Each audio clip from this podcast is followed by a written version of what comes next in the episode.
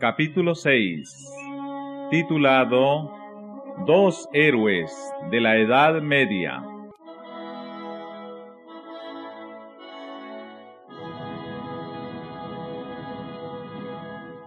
La semilla del Evangelio había sido sembrada en Bohemia desde el siglo IX. La Biblia había sido traducida y el culto público celebrábase en el idioma del pueblo. Pero conforme iba aumentando el poder papal, oscurecíase también la palabra de Dios. Gregorio VII, que se había propuesto humillar el orgullo de los reyes, no estaba menos resuelto a esclavizar al pueblo, y con tal fin expidió una bula para prohibir que se celebrasen cultos públicos en lengua bohemia. El Papa declaró que Dios se complacía en que se le rindiese culto en lengua desconocida, y que el haber desatendido esta disposición había sido causa de muchos males y herejías.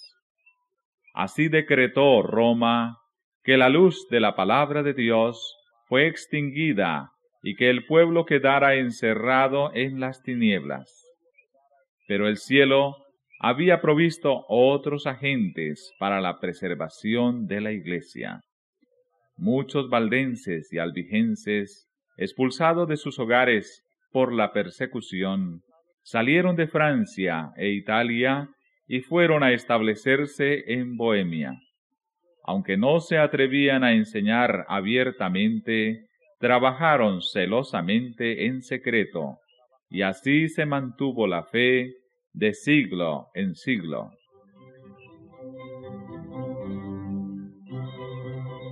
Antes de los tiempos de Hus, hubo en Bohemia hombres que se levantaron para condenar abiertamente la corrupción de la Iglesia y el libertinaje de las masas. Sus trabajos despertaron interés general y también los temores del clero, el cual inició una encarnizada persecución contra aquellos discípulos del Evangelio. Obligados a celebrar el culto en los bosques y en las montañas, los soldados los cazaban y mataron a muchos de ellos. Transcurrido cierto tiempo, se decretó que todos los que abandonasen el romanismo morirían en la hoguera.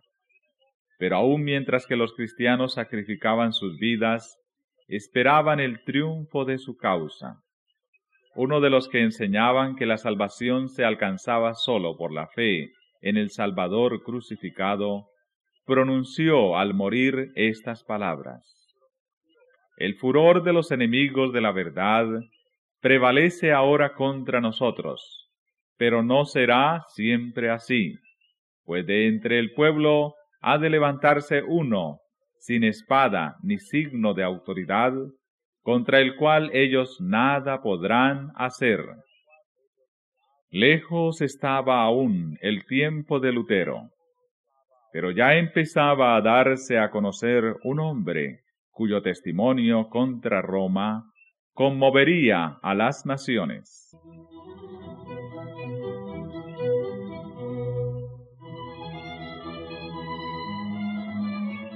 Juan Hus era de humilde cuna y había perdido a su madre en temprana edad.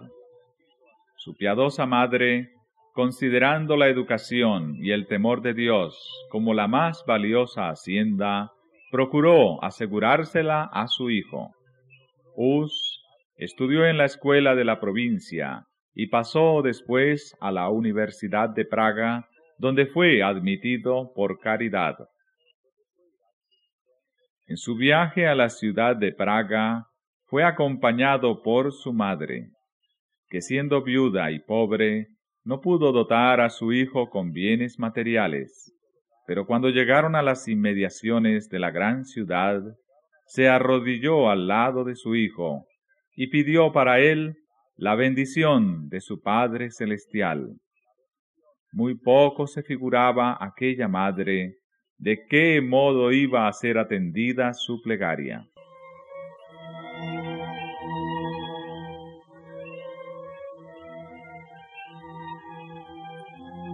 En la universidad se distinguió Hus por su aplicación, su constancia en el estudio y sus rápidos progresos, al par que su conducta intachable y sus afables y simpáticos modales le granjearon general estimación. Era un sincero creyente de la Iglesia romana y deseaba ardientemente recibir las bendiciones espirituales que aquella profesa conceder. Con motivo de un jubileo, fue él a confesarse, dio a la iglesia las pocas monedas que llevaba y se unió a las procesiones para poder participar de la absolución prometida. Terminando su curso de estudios, ingresó en el sacerdocio, y como lograra en poco tiempo darse a conocer, no tardó en ser elegido para prestar sus servicios en la corte del rey.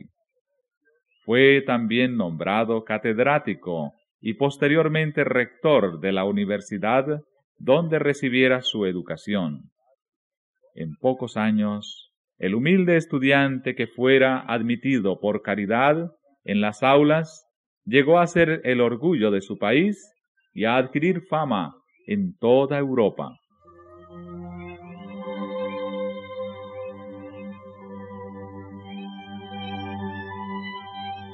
Mas otro fue el campo en donde Hus principió a trabajar en busca de reformas.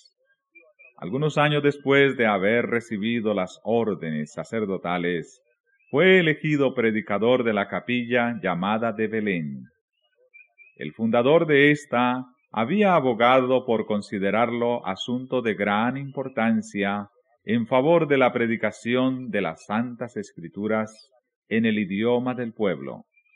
No obstante la oposición de Roma, esta práctica no había desaparecido del todo de Bohemia. Sin embargo, era mucha la ignorancia respecto a la Biblia, y los peores vicios reinaban en todas las clases de la sociedad.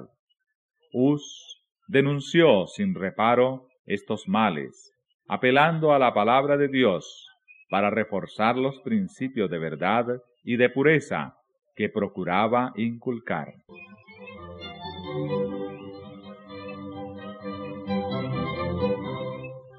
Un vecino de Praga, Jerónimo, que con ulterioridad iba a colaborar tan estrechamente con Hus, trajo consigo, al regresar de Inglaterra, los escritos de Wycliffe. La reina de Inglaterra, que se había convertido a las enseñanzas de éste, era una princesa bohemia, y por medio de su influencia las obras del reformador obtuvieron gran circulación en su tierra natal. Hus leyó estas obras con interés, tuvo a su autor por cristiano sincero y se sintió movido a mirar con simpatía las reformas que él proponía. Aunque sin darse cuenta, Hus había entrado ya en un sendero que había de alejarle de Roma.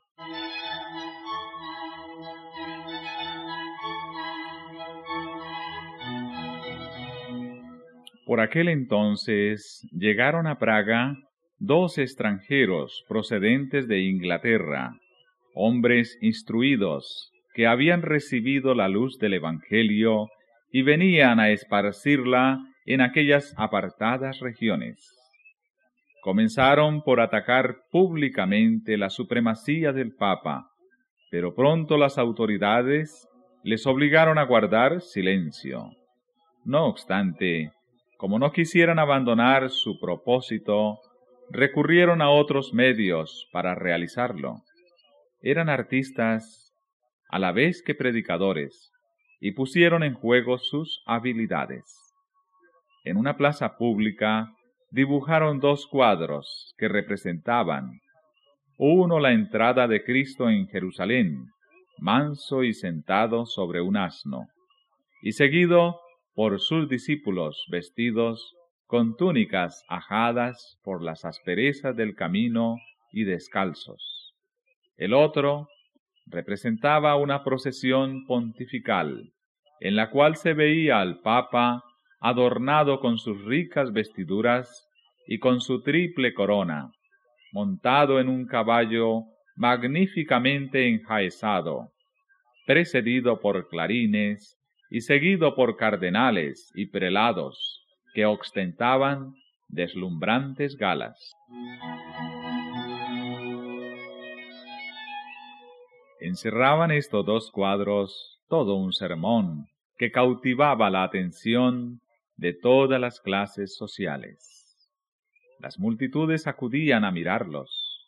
Ninguno dejaba de sacar la moraleja y muchos quedaban hondamente impresionados por el contraste que resultaba entre la mansedumbre de Cristo, el Maestro, y el orgullo y la arrogancia del Papa que profesaba servirle. Praga se conmovió mucho y, después de algún tiempo, los extranjeros tuvieron que marcharse para ponerse en salvo. Pero la lección que habían dado no dejó de ser aprovechada. Los cuadros hicieron impresión en Us y le indujeron a estudiar con más empeño la Biblia y los escritos de Wycliffe. Aunque todavía no estaba convenientemente preparado para aceptar todas las reformas recomendadas por Wycliffe, alcanzó a darse mejor cuenta del verdadero carácter del papado y con mayor celo denunció el orgullo, la ambición y la corrupción del clero.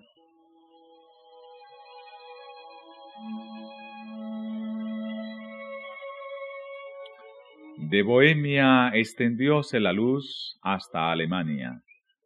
Algunos disturbios en la Universidad de Praga dieron por resultado la separación de centenares de estudiantes alemanes, muchos de los cuales habían recibido de Hus su primer conocimiento de la Biblia, y a su regreso esparcieron el Evangelio en la tierra de sus padres.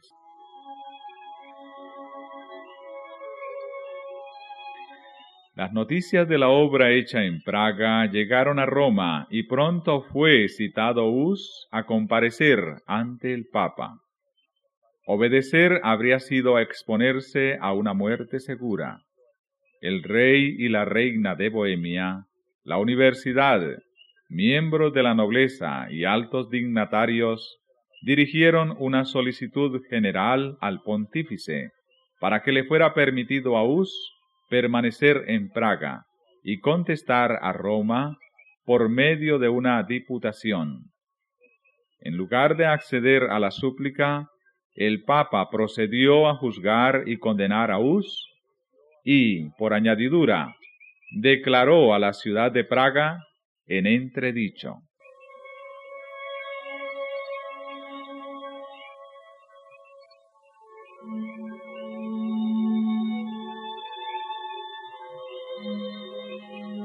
En aquellos tiempos, siempre que se pronunciaba tal sentencia, la alarma era general. Las ceremonias que la acompañaban estaban bien calculadas para producir terror entre el pueblo, que veía en el Papa el representante de Dios mismo, y el que tenía las llaves del cielo y del infierno, y el poder para invocar juicios temporales lo mismo que espirituales. Creían que las puertas del cielo se cerraban contra los lugares condenados por el entredicho, y que entre tanto que el Papa no se dignaba levantar la excomunión, los difuntos no podían entrar en la mansión de los bienaventurados. En señal de tan terrible calamidad, se suspendían todos los servicios religiosos, las iglesias eran clausuradas, las ceremonias del matrimonio se verificaban en los cementerios. A los muertos se les negaba sepultura en los campos santos, y se los enterraba sin ceremonia alguna en las zanjas o en el campo. Así pues, valiéndose de medios que influían en la imaginación, procuraba Roma dominar la conciencia de los hombres.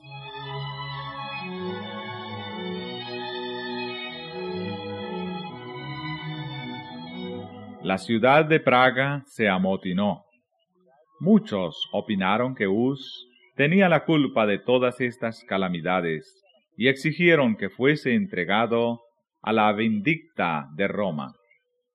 Para que se calmara la tempestad, el reformador se retiró por algún tiempo a su pueblo natal. Escribió a los amigos que había dejado en Praga.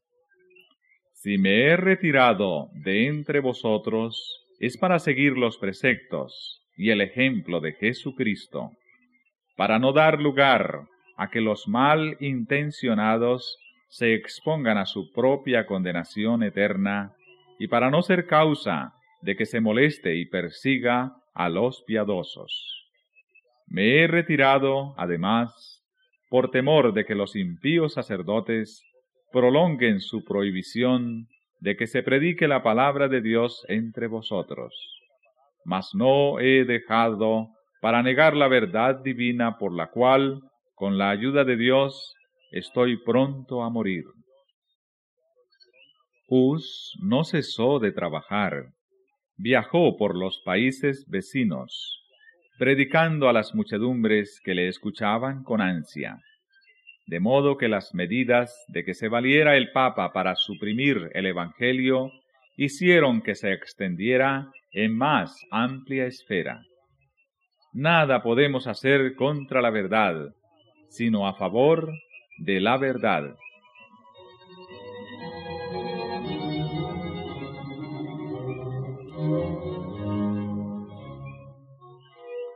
El espíritu de Uz parece haber sido en aquella época de su vida el escenario de un doloroso conflicto. Aunque la iglesia trataba de aniquilarle, lanzando sus rayos contra él, él no desconocía la autoridad de ella, sino que seguía considerando a la iglesia católica romana como a la esposa de Cristo y al Papa como al representante y vicario de Dios. Lo que Uz combatía era el abuso de autoridad y no la autoridad misma. Esto provocó un terrible conflicto entre las convicciones más íntimas de su corazón y los dictados de su conciencia. Si la autoridad era justa e infalible como él la creía, ¿por qué se sentía obligado a desobedecerla? Acatarla era pecar. Pero ¿por qué se sentía obligado a pecar si prestaba obediencia a una iglesia infalible? Este era el problema que Uz no podía resolver, y la duda le torturaba hora tras hora. La solución que por entonces le parecía más plausible era que había vuelto a suceder lo que había sucedido en los días del Salvador, a saber, que los sacerdotes de la Iglesia se habían convertido en impíos, que usaban de su autoridad legal con fines inicuos. Esto le decidió a adoptar para su propio gobierno y para el de aquellos a quienes siguieran predicando la máxima aquella de que los preceptos de las santas escrituras transmitidos por el entendimiento, han de dirigir la conciencia, o en otras palabras, que Dios hablando en la Biblia, y no la Iglesia hablando por medio de los sacerdotes, era el único guía infalible. Cuando transcurrido algún tiempo, se hubo calmado la excitación en Praga, volvió Hus a su capilla de Belén para reanudar con mayor valor y celo la predicación de la palabra de Dios. Sus enemigos eran activos y poderosos, pero la reina y muchos de los nobles eran amigos suyos, y gran parte del pueblo estaba de su lado. Comparando sus enseñanzas puras y elevadas, y la santidad de su vida con los dogmas degradantes que predicaban los romanistas, y con la avaricia y el libertinaje en que vivían, muchos consideraban que era un honor pertenecer al partido del reformador.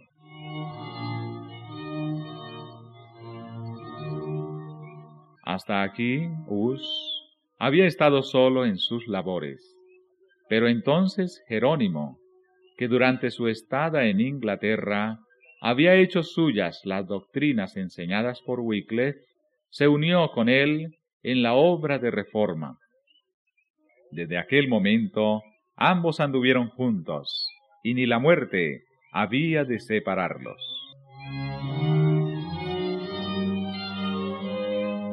Jerónimo poseía en alto grado lucidez genial, elocuencia e ilustración, y estos dones le conquistaban el favor popular, pero en las cualidades que constituyen verdadera fuerza de carácter, sobresalía Hus. El juicio sereno de éste restringía el espíritu impulsivo de Jerónimo, el cual reconocía con verdadera humildad el valer de su compañero y aceptaba sus consejos. Mediante los esfuerzos unidos de ambos, la reforma progresó con mayor rapidez.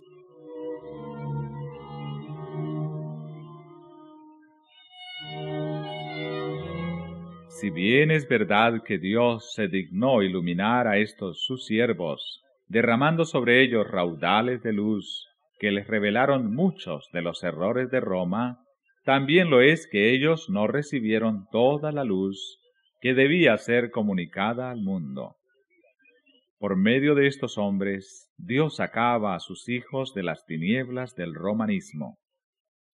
Pero tenían que arrostrar muchos y muy grandes obstáculos, y Él los conducía por la mano, paso a paso, según lo permitían las fuerzas de ellos. No estaban preparados para recibir de pronto la luz en su plenitud. Ella los habría hecho retroceder como habrían retrocedido con la vista herida los que acostumbrados a la oscuridad recibieran la luz del mediodía. Por consiguiente, Dios reveló su luz a los guías de su pueblo poco a poco como podía recibirla este último. De siglo en siglo, otros fieles obreros seguirían conduciendo a las masas y avanzando más cada vez en el camino de las reformas.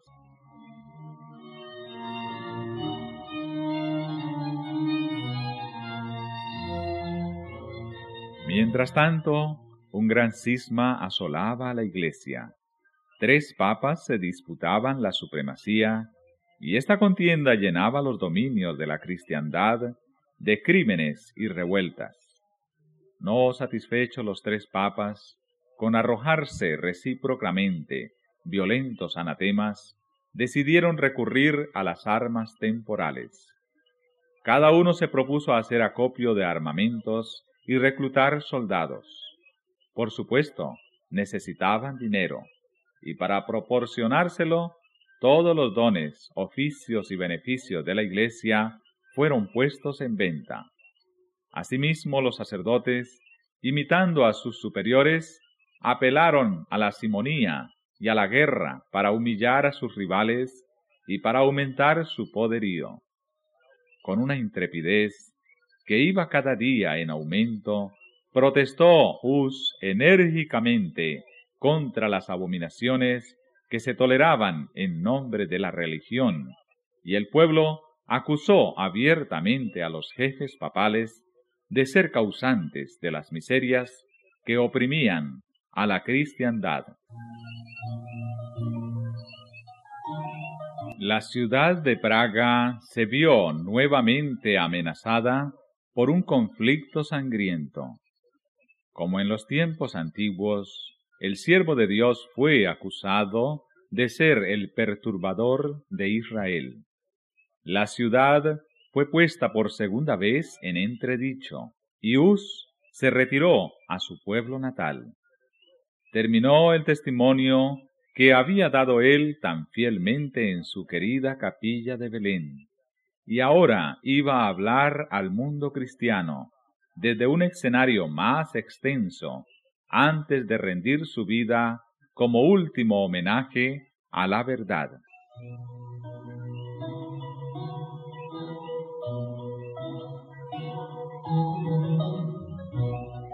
Con el propósito de contener los males que asolaban a Europa, fue convocado un concilio general que debía celebrarse en Constanza.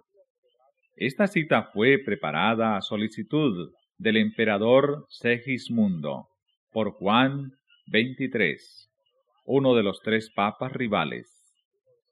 El deseo de reunir un concilio distaba mucho de ser del agrado del Papa Juan, cuyo carácter y política poco se prestaban a una investigación, aun cuando ésta fuera hecha por prelados de tan escasa moralidad como lo eran los eclesiásticos de aquellos tiempos. Pero no pudo, sin embargo, oponerse a la voluntad de Segismundo.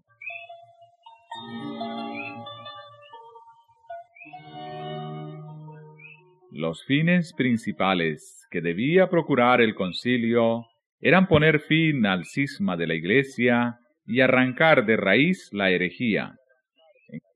En consecuencia, los dos antipapas fueron citados a comparecer ante la asamblea, y con ellos Juan Hus, el principal propagador de las nuevas ideas. Los dos primeros, considerando que había peligro en presentarse, no lo hicieron, sino que mandaron sus delegados.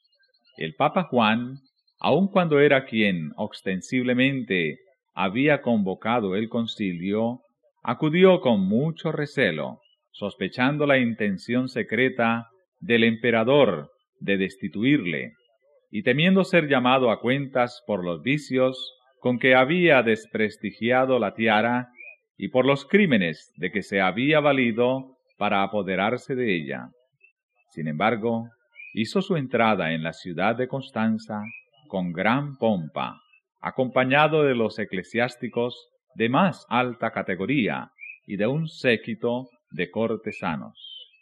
El clero y los dignatarios de la ciudad, con un gentío inmenso, salieron a recibirle venía debajo de un dosel dorado sostenido por cuatro de los principales magistrados. La hostia iba delante de él, y las ricas vestiduras de los cardenales daban un aspecto imponente a la procesión. Entretanto, otro viajero se acercaba a Costanza. Hus se daba cuenta del riesgo que corría se había despedido de sus amigos como si ya no pensara volverlos a ver, y había emprendido el viaje presintiendo que remataría en la hoguera. A pesar de haber obtenido un salvoconducto del rey de Bohemia y otro que estando ya en camino recibió del emperador Segismundo, arregló bien todos sus asuntos en previsión de su muerte probable.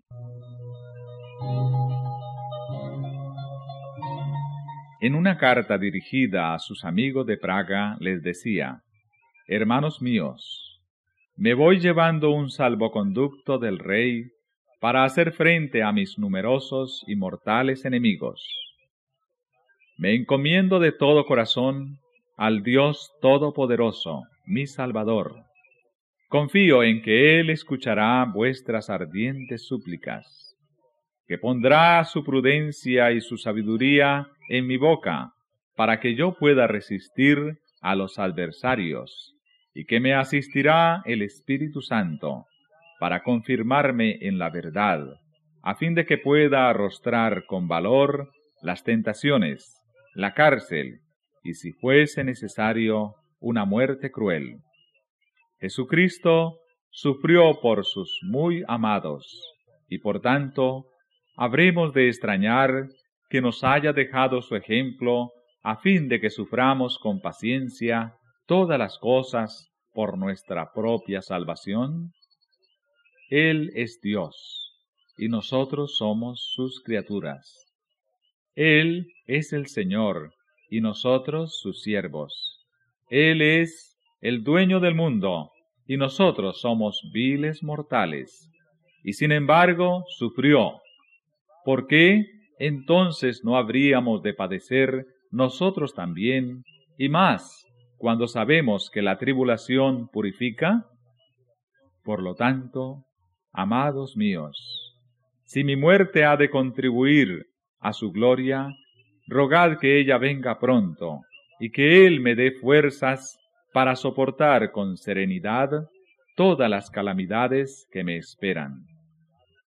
Empero, si es mejor que yo regrese para vivir otra vez entre vosotros, pidamos a Dios que yo vuelva sin mancha, es decir, que no suprima un tilde de la verdad del Evangelio, para poder dejar a mis hermanos un buen ejemplo que imitar.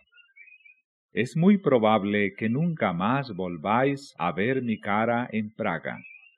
Pero si fuese la voluntad del Dios Todopoderoso traerme de nuevo a vosotros, avanzaremos con un corazón más firme en el conocimiento y en el amor de su ley.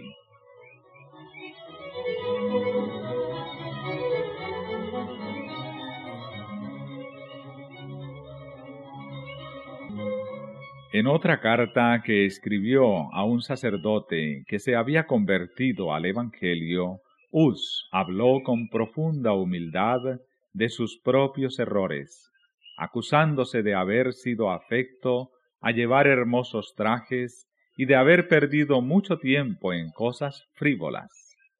Añadía después estas conmovedoras amonestaciones que tu espíritu se preocupe de la gloria de Dios y de la salvación de las almas, y no de las comodidades y bienes temporales. Cuida de no adornar tu casa más que tu alma, y sobre todo cuida del edificio espiritual. Sé humilde y piadoso con los pobres. No gastes tu hacienda en banquetes. Si no te perfeccionas y no te abstienes de superfluidades, temo que seas severamente castigado, como yo lo soy. Conoces mi doctrina porque de ella te he instruido desde que eras niño. Es inútil, pues, que te escriba más. Pero te ruego encarecidamente, por las misericordias de nuestro Señor, que no me imites en ninguna de las vanidades en que me has visto caer. En la cubierta de la carta añadió, Te ruego mucho, amigo mío, que no rompas este sello, sino cuando tengas la seguridad de que yo haya muerto.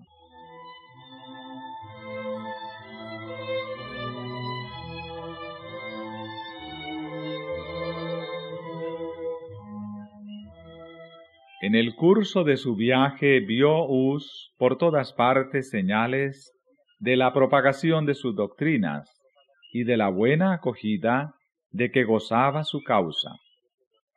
Las gentes se agolpaban para ir a su encuentro, y en algunos pueblos le acompañaban los magistrados por las calles.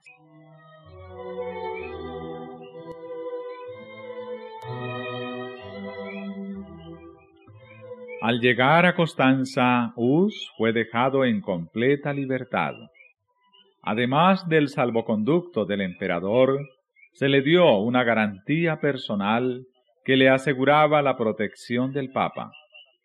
Pero esas solemnes y repetidas promesas de seguridad fueron violadas, y pronto el reformador fue arrestado por orden del pontífice y de los cardenales, y encerrado en un inmundo calabozo. Más tarde fue transferido a un castillo feudal al otro lado del Rin, donde se le tuvo preso. Pero el Papa sacó poco provecho de su perfidia, pues fue luego encerrado en la misma cárcel. Se le probó ante el concilio que, además de homicidios, simonía y adulterio, era culpable de los delitos más viles, pecados que no se pueden mencionar. Así declaró el mismo concilio, y finalmente se le despojó de la tiara y se le arrojó en un calabozo. Los antipapas fueron destituidos también, y un nuevo pontífice fue elegido.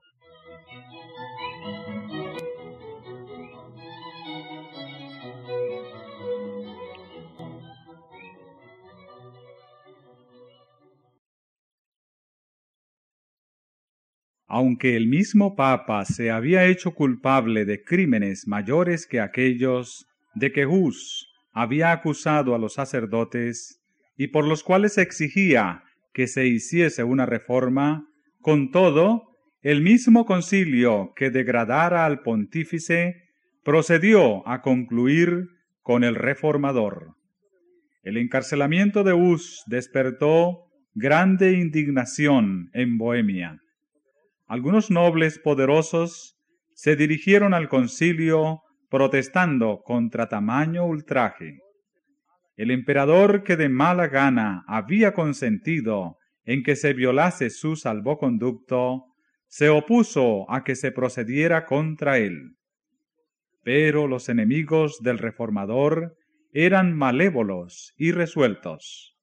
Apelaron a las preocupaciones del emperador, a sus temores y a su celo por la Iglesia. Le presentaron argumentos muy poderosos para convencerle de que no había que guardar la palabra empeñada con herejes ni con personas sospechosas de herejía, aun cuando estuvieran provistas de salvoconductos del emperador y de reyes.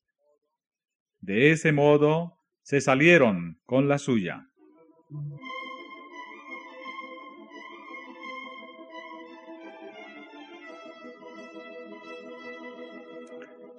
Debilitado por la enfermedad y por el encierro, pues el aire húmedo y sucio del calabozo le ocasionó una fiebre que estuvo a punto de llevarle al sepulcro.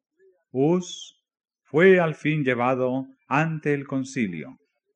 Cargado de cadenas, se presentó ante el emperador que empeñara su honor y buena fe en protegerle.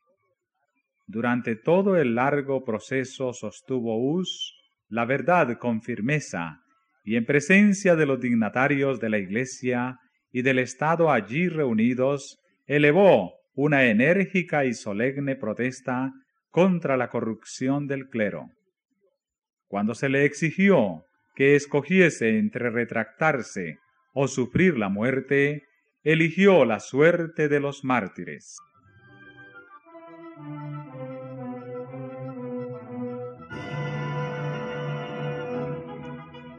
El Señor le sostuvo con su gracia. Durante las semanas de padecimientos que sufrió antes de su muerte, la paz del cielo inundó su alma.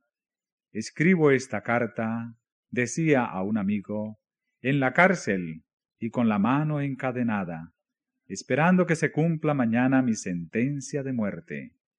En el día aquel en que por la gracia del Señor nos encontremos otra vez gozando de la paz deliciosa de ultratumba, sabrás cuán misericordioso ha sido Dios conmigo y de qué modo tan admirable me ha sostenido en medio de mis pruebas y tentaciones.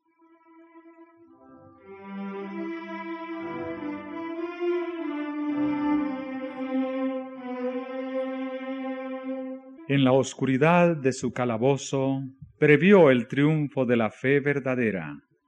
Volviendo en sueños a su capilla de Praga, donde había predicado el Evangelio, vio al Papa y a sus obispos borrando los cuadros de Cristo que él había pintado en sus paredes. Este sueño le aflige, pero el día siguiente ven muchos pintores ocupados en restablecer las imágenes en mayor número y colores más brillantes. Concluido este trabajo, los pintores, rodeados de un gentío inmenso, exclaman que vengan ahora papas y obispos, ya no los borrarán jamás. Al referirse el reformador su sueño, añadió, Tengo por cierto que la imagen de Cristo no será borrada jamás. Ellos han querido destruirla, pero será nuevamente pintada en los corazones por unos predicadores que valdrán más que yo.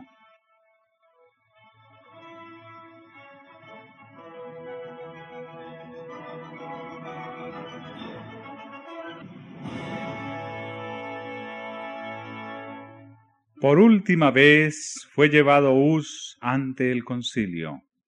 Era esta una asamblea numerosa y deslumbradora. El emperador, los príncipes del imperio, delegados reales, cardenales, obispos y sacerdotes, y una inmensa multitud de personas que habían acudido a presenciar los acontecimientos del día. De todas partes de la cristiandad se habían reunido los testigos de este gran sacrificio, el primero en la larga lucha entablada para asegurar la libertad de conciencia.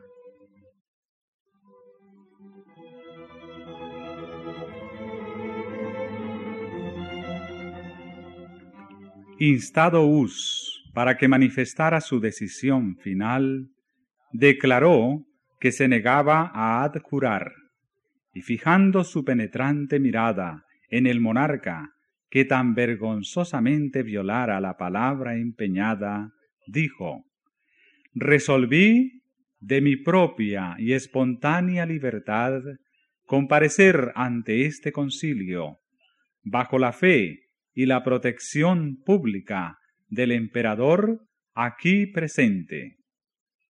El bochorno se le subió a la cara al monarca Segismundo, al fijarse en él las miradas de todos los circunstantes.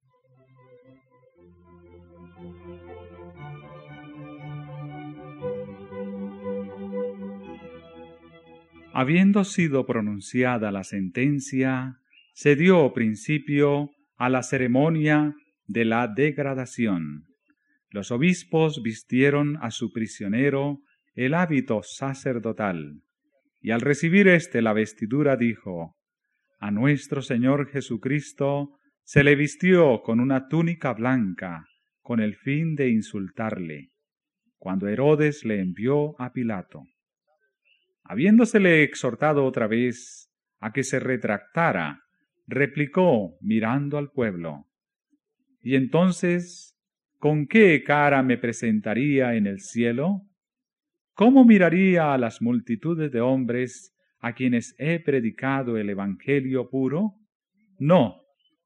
Estimo su salvación más que este pobre cuerpo destinado ya a morir. Las vestiduras le fueron quitadas una por una pronunciando cada obispo una maldición cuando le tocaba tomar parte en la ceremonia. Por último, colocaron sobre su cabeza una gorra o mitra de papel en forma de pirámide, en la que estaban pintadas horribles figuras de demonios, y en cuyo frente se destacaba esta inscripción: El archihereje, con gozo, dijo Hus, llevaré por ti esta corona de oprobio, oh Jesús, que llevaste por mí una de espinas. Acto continuo, los prelados dijeron, Ahora dedicamos tu alma al diablo. Y yo, dijo Hus, levantando sus ojos al cielo, en tus manos encomiendo mi espíritu, oh Señor Jesús, porque tú me redimiste. Fue luego entregado a las autoridades seculares y conducido al lugar de la ejecución. Iba seguido por inmensa procesión formada por centenares de hombres armados, sacerdotes y obispos que lucían sus ricas vestiduras, y por el pueblo de Constanza, cuando lo sujetaron a la estaca y todo estuvo dispuesto para encender la hoguera, se instó una vez más al mártir a que se salvara retractándose de sus errores. ¿A cuáles errores? dijo Hus. ¿Debo renunciar? De ninguno me encuentro culpable. Tomo a Dios por testigo de que todo lo que he escrito y predicado ha sido con el fin de rescatar a las almas del pecado y de la perdición, y, por consiguiente, con el mayor gozo confirmaré con mi sangre aquella verdad que he anunciado por escrito y de viva voz. Cuando las llamas comenzaron a arder en torno suyo, principió a cantar, Jesús, Hijo de David, ten misericordia de mí. Y continuó hasta que su voz enmudeció para siempre.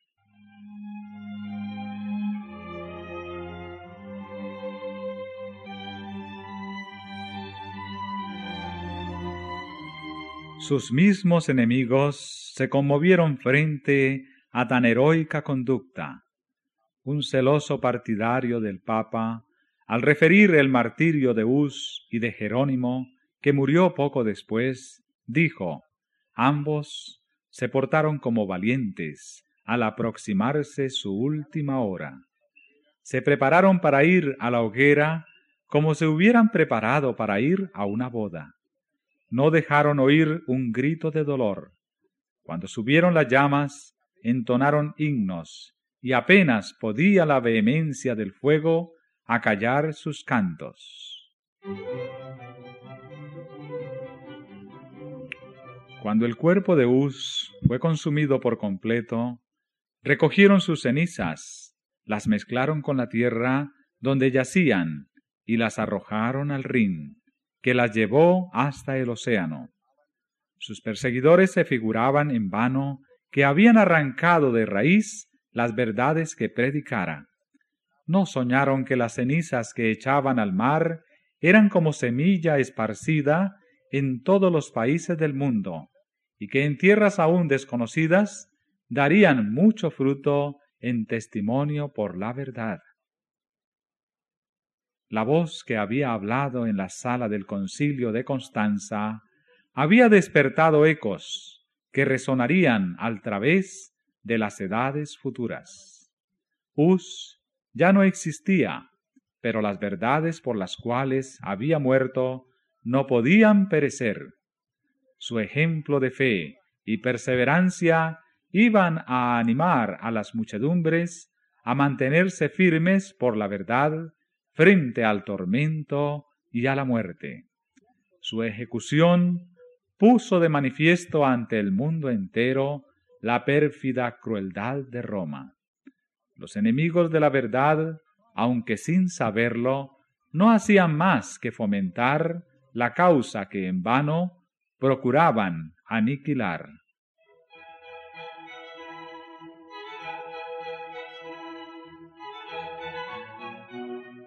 Una estaca más iba a levantarse en Constanza. La sangre de otro mártir iba a testificar por la misma verdad. Jerónimo, al decir adiós a Us, cuando éste partiera para el concilio, le exhortó a ser valiente y firme, declarándole que si caía en algún peligro él mismo, volaría en su auxilio. Al saber que el reformador se hallaba encarcelado, el fiel discípulo se dispuso inmediatamente a cumplir su promesa. Salió para Constanza con un solo compañero y sin proveerse de salvoconducto. Al llegar a la ciudad, se convenció de que sólo se había expuesto al peligro, sin que le fuera posible hacer nada para libertar a Us. Huyó entonces, pero fue arrestado en el camino y devuelto a la ciudad cargado de cadenas, bajo la custodia de una compañía de soldados. En su primera comparecencia ante el concilio, sus esfuerzos para contestar los cargos que le arrojaban se malograban entre los gritos, a la hoguera con él, a las llamas. Fue arrojado en un calabozo, lo encadenaron en una postura muy penosa y lo tuvieron a pan y agua. Después de algunos meses, las crueldades de su prisión causaron a Jerónimo una enfermedad que puso en peligro su vida, y sus enemigos, temiendo que se les escapase, le trataron con menos severidad, aunque dejándole en la cárcel por un año.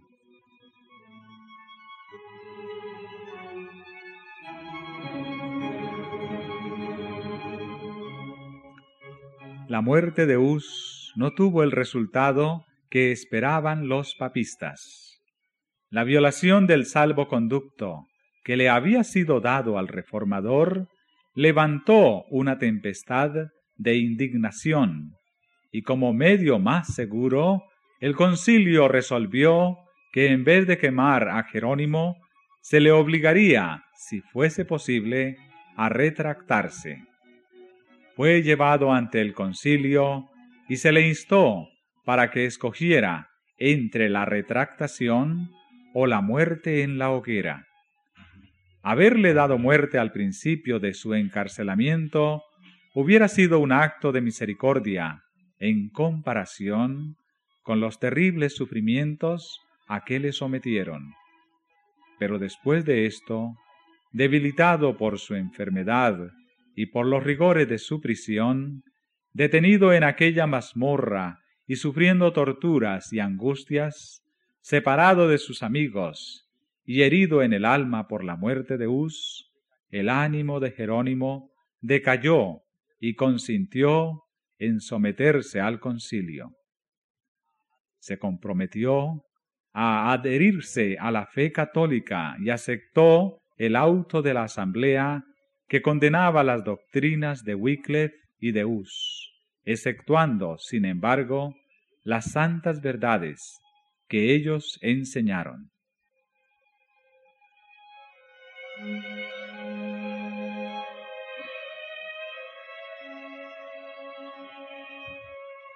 Por medio de semejante expediente, Jerónimo trató de acallar la voz de su conciencia y librarse de la condena. Pero, vuelto al calabozo, a solas consigo mismo, percibió la magnitud de su acto. Comparó el valor y la fidelidad de Uz con su propia retractación. Pensó en el divino Maestro, a quien él se había propuesto servir y que por causa suya sufrió la muerte en la cruz. Antes de su retractación, había hallado consuelo en medio de sus sufrimientos, seguro del favor de Dios. Pero ahora el remordimiento y la duda torturaban su alma. Harto sabía que tendría que hacer otras retractaciones para vivir en paz con Roma. El sendero que empezaba a recorrer le llevaría infaliblemente a una completa apostasía. Resolvió no volver a negar al Señor para librarse de un breve plazo de padecimientos.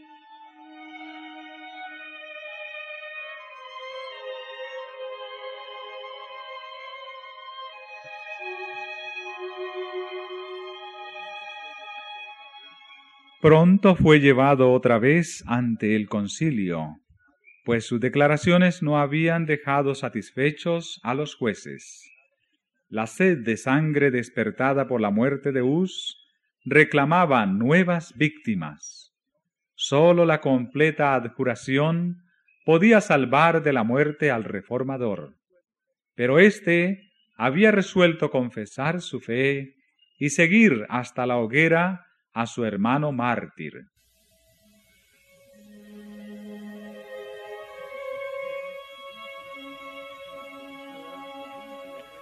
Desvirtuó su anterior retractación y a punto de morir exigió que se le diera oportunidad para defenderse.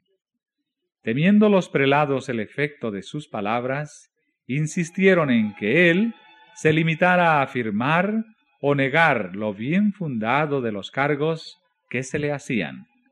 Jerónimo protestó contra tamaña crueldad e injusticia.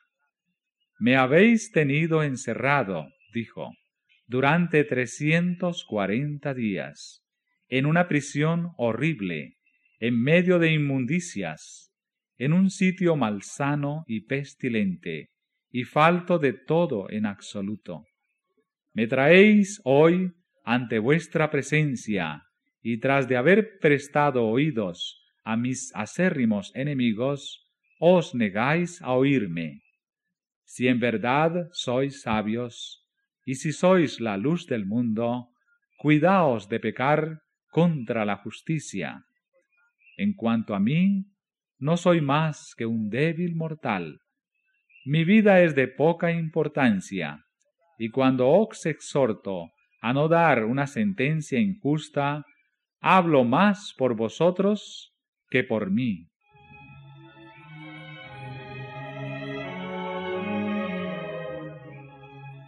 Al fin le concedieron a Jerónimo lo que pedía. Se arrodilló en presencia de sus jueces y pidió que el Espíritu Divino guiara sus pensamientos y le diese palabras para que nada de lo que iba a decir fuese contrario a la verdad e indigno de su maestro. En aquel día se cumplió en su favor la promesa del Señor a los primeros discípulos. Seréis llevados ante gobernadores y reyes por mi causa. Cuando os entregaren, no os afanéis sobre cómo o qué habéis de decir, porque en aquella misma hora os será dado lo que habéis de decir, porque no sois vosotros quienes habláis, sino el Espíritu de vuestro Padre que habla en vosotros.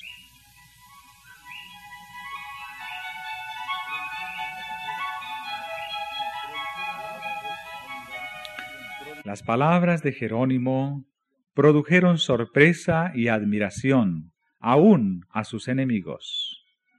Por espacio de todo un año había estado encerrado en un calabozo, sin poder leer ni ver la luz siquiera, sufriendo físicamente a la vez que dominado por terrible ansiedad mental.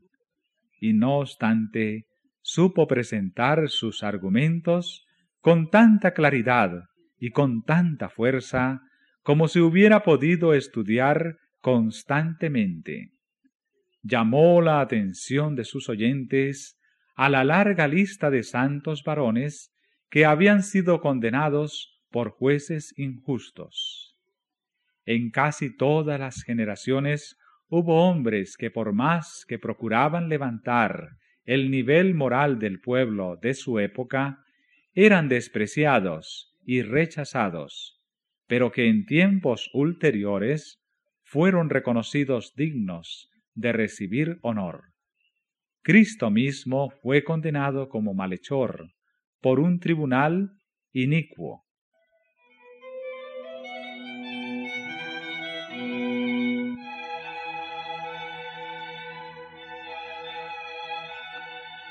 Al retractarse Jerónimo, había declarado justa la sentencia condenatoria que el concilio lanzara contra Us, pero esta vez declaró que se arrepentía de ello y dio un valiente testimonio a la inocencia y santidad del mártir. Expresóse en estos términos. Conocí a Juan Hus desde su niñez. Era el hombre más excelente justo y santo, pero no por eso dejó de ser condenado. Y ahora yo también estoy listo para morir. No retrocederé ante los tormentos que hayan preparado para mí mis enemigos, los testigos falsos, los cuales tendrán que ser llamados un día a cuentas por sus imposturas ante el gran Dios a quien nadie puede engañar.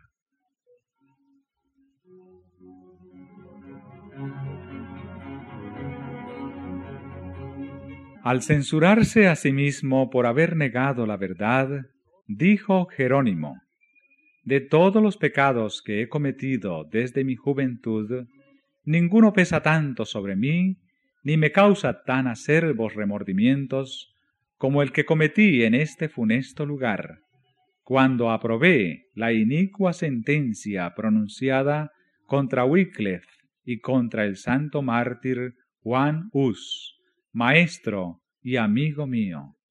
Sí, lo confieso de todo corazón, y declaro con verdadero horror que desgraciadamente me turbé cuando, por temor a la muerte, condené las doctrinas de ellos.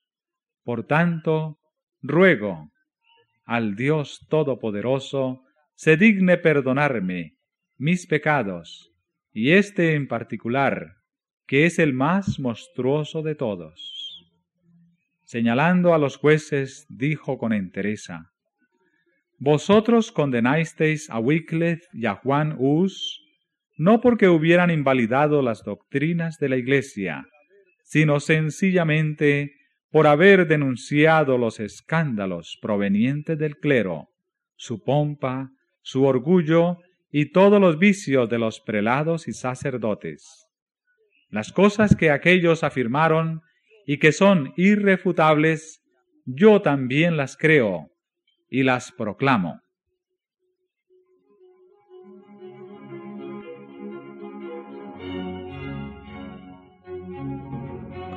Sus palabras fueron interrumpidas.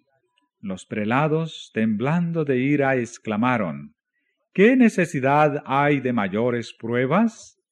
Contemplamos con nuestros propios ojos el más obstinado de los herejes.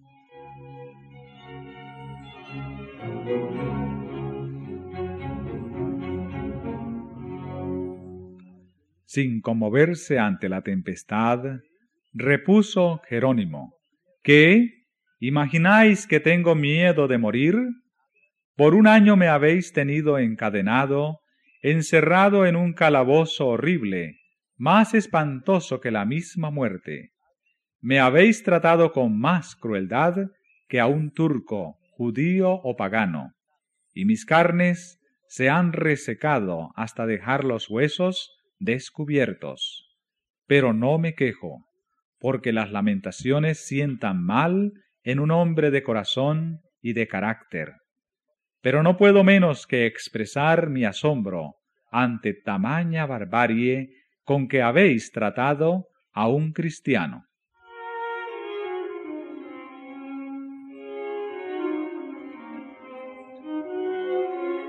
Volvió con esto a estallar la tempestad de ira y Jerónimo fue devuelto en el acto a su calabozo.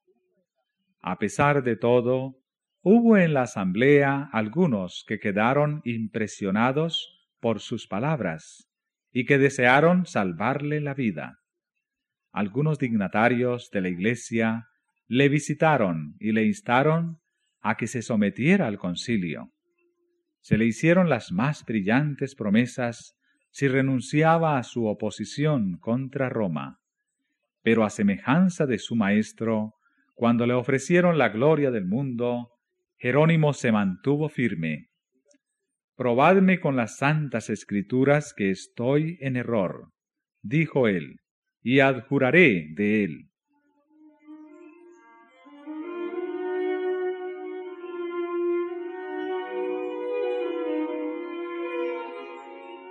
Las santas escrituras, exclamó uno de sus tentadores, ¿todo debe ser juzgado por ellas? ¿Quién puede comprenderlas si la Iglesia no las interpreta?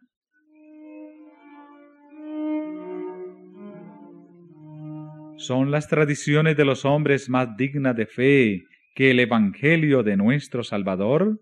replicó Jerónimo. Pablo no exhortó a aquellos a quienes escribía a que escuchasen las tradiciones de los hombres, sino que les dijo, escudriñad las escrituras. Hereje, fue la respuesta, me arrepiento de haber estado alegando contigo tanto tiempo.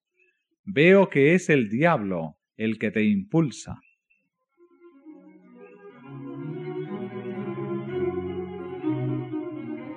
En breve se falló sentencia de muerte contra él. Le condujeron enseguida al mismo lugar donde Hus había dado su vida. Fue al suplicio cantando, iluminado el rostro de gozo y paz. Fijó en Cristo su mirada y la muerte ya no le infundía miedo alguno. Cuando el verdugo a punto de prender la hoguera se puso detrás de él, el mártir exclamó, Ven por delante sin vacilar, prende la hoguera en mi presencia. Si yo hubiera tenido miedo, no estaría aquí.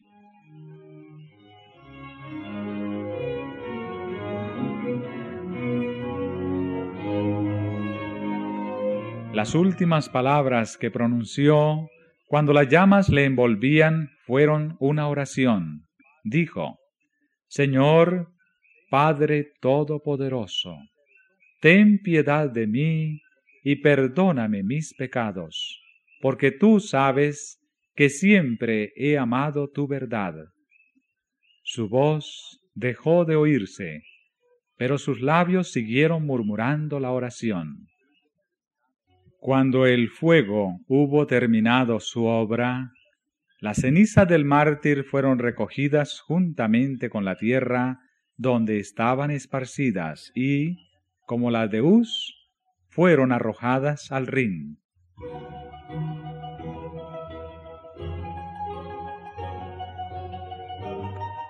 Así murieron los fieles siervos que derramaron la luz de Dios. Pero la luz de las verdades que proclamaron, la luz de su heroico ejemplo, no pudo extinguirse. Antes, podían los hombres intentar hacer retroceder al sol en su carrera que apagar el alba de aquel día que vertía ya sus fulgores sobre el mundo.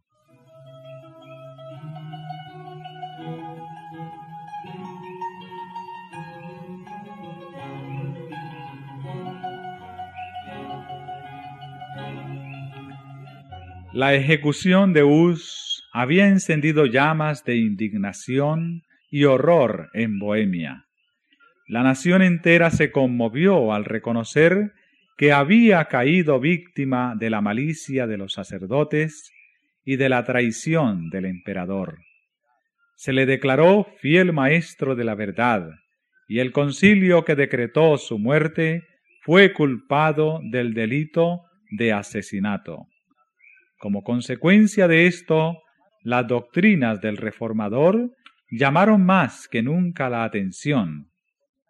Los edictos del Papa condenaban los escritos de Wycliffe a las llamas, pero las obras que habían escapado a dicha sentencia fueron sacadas de donde habían sido escondidas para estudiarlas comparándolas con la Biblia o las porciones de ella que el pueblo podía conseguir y muchos fueron inducidos así a aceptar la fe reformada.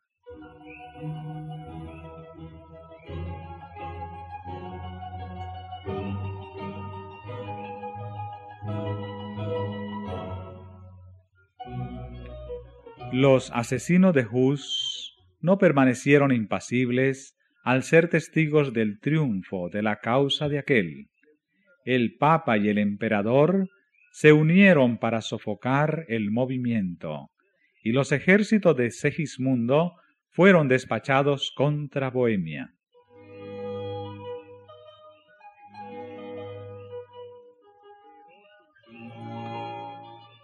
Pero surgió un libertador, Cisca, que poco después de empezada la guerra quedó enteramente ciego, y que fue, no obstante, uno de los más hábiles generales de su tiempo, era el que guiaba a los bohemios.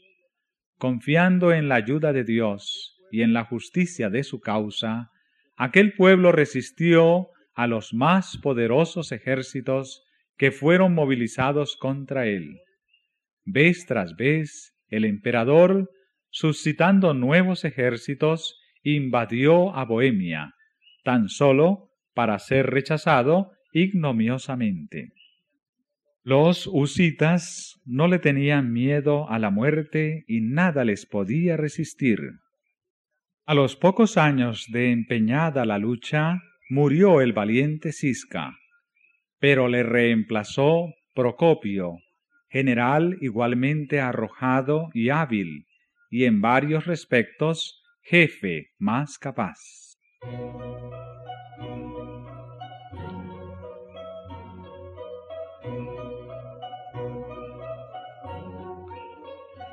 Los enemigos de los bohemios, sabiendo que había fallecido el guerrero ciego, creyeron llegada la oportunidad favorable para recuperar lo que habían perdido. El Papa proclamó entonces una cruzada contra los husitas, y una vez más se arrojó contra Bohemia una fuerza inmensa, pero sólo para sufrir terrible descalabro. Proclamóse otra cruzada. En todas las naciones de Europa que estaban sujetas al Papa se reunió dinero, se hizo acopio de armamentos y se reclutaron hombres. Muchedumbres se reunieron bajo el estandarte del Papa con la seguridad de que al fin acabarían con los herejes husitas. Confiando en la victoria, un inmenso número de soldados invadió a Bohemia. El pueblo se reunió para defenderse. Los dos ejércitos se aproximaron uno al otro, quedando separados tan solo por un río que corría entre ellos. Los cruzados eran muy superiores en número, pero en vez de arrojarse a cruzar el río y entablar batalla con los susitas, a quienes habían venido a atacar desde tan lejos, permanecieron absortos y en silencio mirando a aquellos guerreros. Repentinamente, un terror misterioso se apoderó de ellos. Sin asestar un solo golpe, esa fuerza irresistible se desbandó y se dispersó como por un poder invisible. Las tropas husitas persiguieron a los fugitivos y mataron a gran número de ellos, y un rico botín quedó en manos de los vencedores, de modo que, en lugar de empobrecer a los bohemios, la guerra los enriqueció.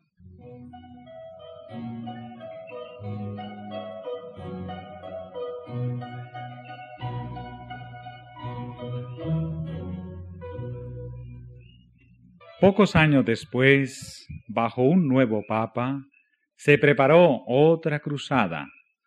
Como anteriormente, se volvió a reclutar gente y a allegar medios de entre los países papales de Europa. Se hicieron los más halagüeños ofrecimientos a los que quisiesen tomar parte en esta peligrosa empresa. Se daba indulgencia plenaria a los cruzados, aunque hubiesen cometido los más monstruosos crímenes. A los que muriesen en la guerra se les aseguraba hermosa recompensa en el cielo, y los que sobreviviesen cosecharían honores y riquezas en el campo de batalla. Así se logró reunir un inmenso ejército que cruzó la frontera y penetró en Bohemia. Las fuerzas husitas se retiraron ante el enemigo y atrajeron así a los invasores al interior del país, dejándoles creer que ya habían ganado la victoria. Finalmente, el ejército de Procopio se detuvo y dando frente al enemigo, se adelantó al combate. Los cruzados descubrieron entonces su error y esperaron el ataque en sus reales. Al oír el ejército que se aproximaba contra ellos, y aun antes de que vieran a los husitas, el pánico volvió a apoderarse de los cruzados. Los príncipes, los generales y los soldados rasos, arrojando sus armas, huyeron en todas direcciones. En vano el legado papal, que guiaba la invasión, se esforzó en reunir aquellas fuerzas aterrorizadas y dispersas. A pesar de su decidísimo empeño, él mismo se vio precisado a huir entre los fugitivos. La derrota fue completa, y otra vez un inmenso botín cayó en manos de los vencedores.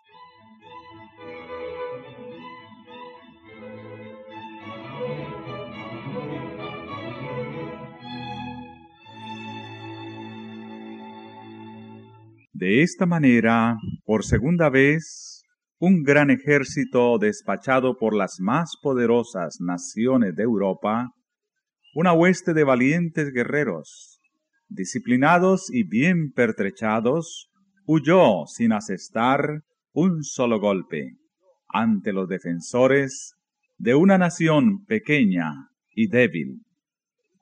Era una manifestación del poder divino.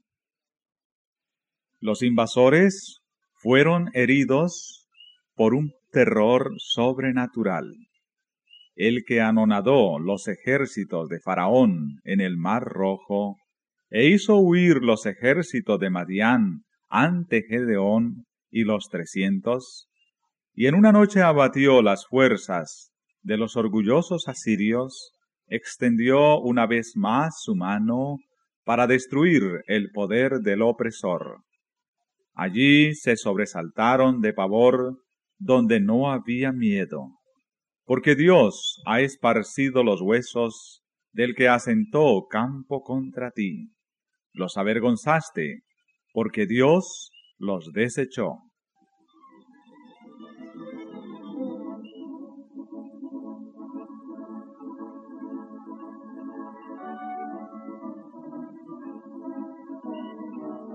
Los caudillos papales desesperaron de conseguir nada por la fuerza y se resolvieron a usar de diplomacia.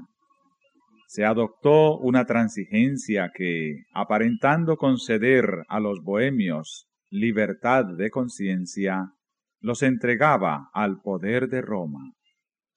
Los bohemios habían especificado cuatro puntos como condición para hacer la paz con Roma a saber, la predicación libre de la Biblia, el derecho de toda la Iglesia a participar de los elementos del pan y vino en la comunión, y el uso de su idioma nativo en el culto divino, la exclusión del clero de los cargos y autoridad seculares, y en casos de crímenes, su sumisión a la jurisdicción de las cortes civiles que tendrían acción sobre clérigos y laicos.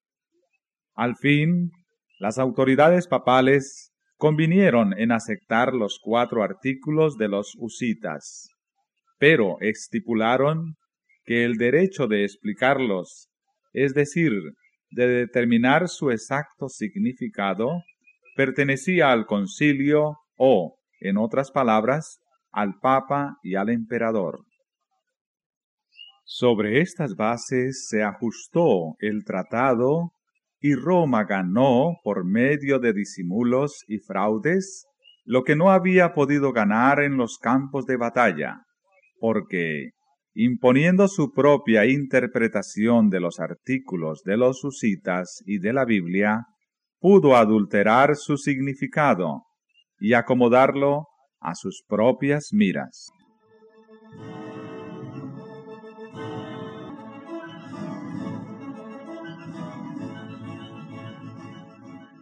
En Bohemia, muchos, al ver así defraudada la libertad que ya disfrutaban, no aceptaron el convenio.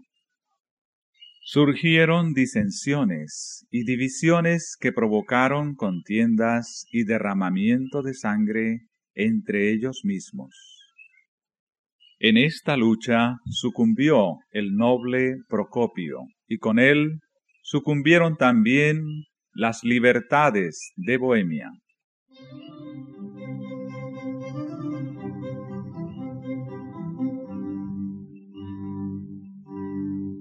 Por aquel tiempo, Segismundo, el traidor de Jus y de Jerónimo, llegó a ocupar el trono de Bohemia, y a pesar de su juramento de respetar los derechos de los bohemios, procedió a imponerles el papismo pero muy poco sacó con haberse puesto al servicio de Roma. Por espacio de veinte años su vida no había sido más que un cúmulo de trabajos y peligros. Sus ejércitos y sus tesoros se habían agotado en larga e infructuosa contienda, y ahora, después de un año de reinado, murió dejando el reino en vísperas de la guerra civil y a la posteridad un nombre manchado de infamia.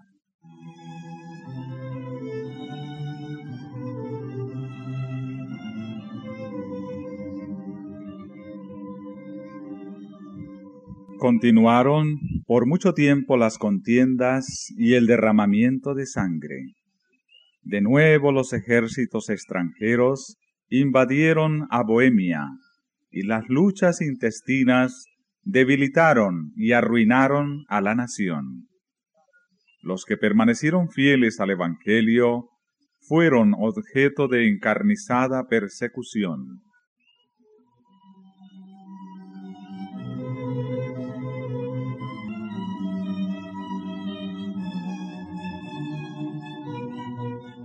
en vista de que al transigir con Roma, sus antiguos hermanos habían aceptado sus errores, los que se adherían a la vieja fe se organizaron en iglesia distinta, que se llamó de los Hermanos Unidos.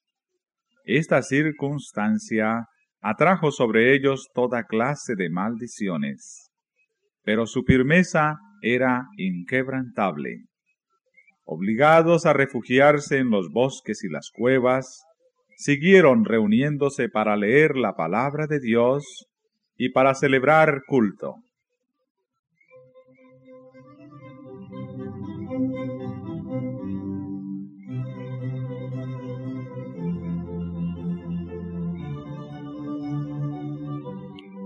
Valiéndose de mensajeros secretos que mandaron a varios países, llegaron a saber que había, diseminados en varias partes, algunos sostenedores de la verdad, unos en esta, otros en aquella ciudad, siendo como ellos objeto de encarnizada persecución. Supieron también que entre las montañas de los Alpes había una iglesia antigua que se basaba en las sagradas escrituras y que protestaba contra la idólatra corrupción de Roma. Recibieron estos datos con gran regocijo e iniciaron relaciones por correspondencia con los cristianos valdenses.